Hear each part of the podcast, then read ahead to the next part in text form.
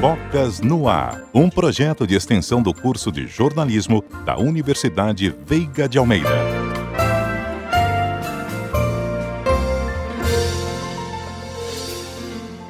Em novembro é comemorado o mês mundial da diabetes. O objetivo é reforçar a conscientização e, principalmente, a prevenção da doença. A iniciativa é da Federação Internacional de Diabetes, em parceria com a Organização Mundial de Saúde.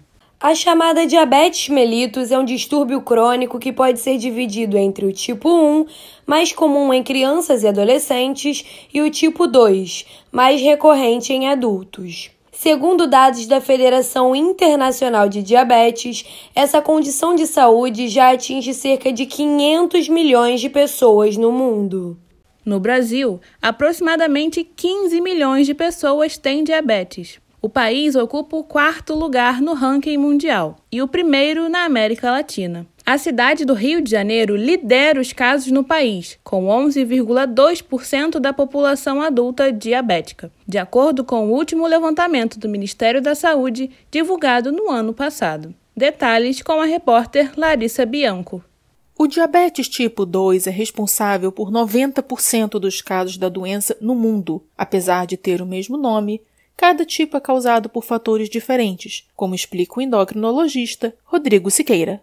O diabetes tipo 1 ele acontece de forma autoimune, ou seja, o corpo erra e produz um anticorpo contra a célula que fabrica insulina. Dessa forma, é, a glicose começa a subir muito rapidamente por conta da falta de insulina. Já o diabetes tipo 2 é aquele diabetes é, classicamente relacionado ao envelhecimento do corpo, ao sedentarismo, à obesidade e à história familiar. Diagnosticada com diabetes mellitus tipo 1 aos 14 anos, a biomédica Brenda Cartacho levou muito tempo para aceitar essa condição de saúde. Hoje, aos 25 anos, ela conta o que aprendeu e os impactos positivos na vida dela. Eu passei alguns anos em negação até entender que eu precisava caminhar lado a lado com a minha condição. Hoje eu sou muito grata a tudo que o diabetes me trouxe, incluindo carreira, amizades e muito conhecimento para ajudar outras pessoas com diabetes também. Independentemente do tipo de diabetes, é essencial manter uma rotina de exercícios físicos e ter uma alimentação saudável. A nutricionista Ana Carolina Almeida, também diabética, reforça que a dieta mais natural não é a mais cara, como muita gente acredita. O que é caro é ir para a loja de produtos naturais, para supermercados e sair comprando tudo que se diz light, diet. Agora, ter uma alimentação saudável, que é a base de frutas, verduras e legumes, isso não é caro. Mas nem sempre uma boa alimentação e a prática de exercícios são suficientes para controlar a doença. A estudante Gabriele Gonzatti, de 21 anos, foi diagnosticada aos 14 e faz uso diário da chamada bomba de insulina. Ela comenta os benefícios do tratamento.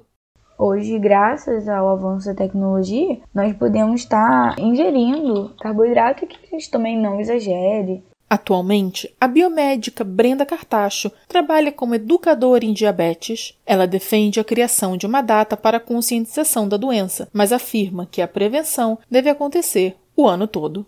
O Novembro Azul é uma iniciativa mundial e isso é muito significativo. Existem muitos mitos sobre diabetes que precisam ser quebrados. Juntos, por essa causa, nós iremos longe e não só em novembro. Produção, reportagem e apresentação: Larissa Bianco, Manuela Anjos e Amanda Ramos. Edição: Amanda Ramos. Coordenação: Professora Mônica Nunes. Bocas no Ar, um projeto de extensão do curso de jornalismo da Universidade Veiga de Almeida.